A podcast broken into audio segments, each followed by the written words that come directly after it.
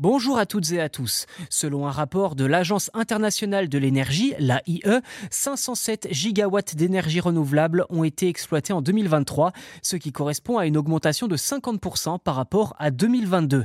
Parmi les pays moteurs, on retrouve la Chine qui a massivement investi dans des équipements destinés à la croissance des énergies renouvelables, avec plus spécifiquement une augmentation de 66% du nombre de nouvelles éoliennes. Ainsi, la capacité mondiale de production d'énergie renouvelable a elle aussi augmenté de 50%.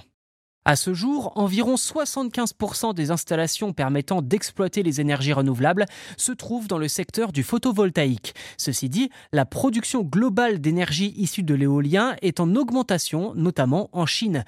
Une tendance qui devrait se poursuivre puisque l'AIE prévoit qu'au cours des cinq prochaines années, l'augmentation globale d'énergie renouvelable, tout secteur confondu, soit multipliée par 5,5 par rapport aux chiffres de 2023.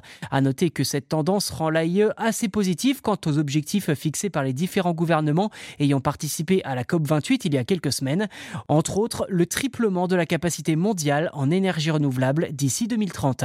Si la tendance se poursuit, l'objectif serait atteint, voire même dépassé, et de fort belle manière. Reste à savoir si les investissements se poursuivront à la même fréquence dans les infrastructures productrices d'énergie renouvelable ou s'ils connaîtront un ralentissement, voire un coup d'arrêt.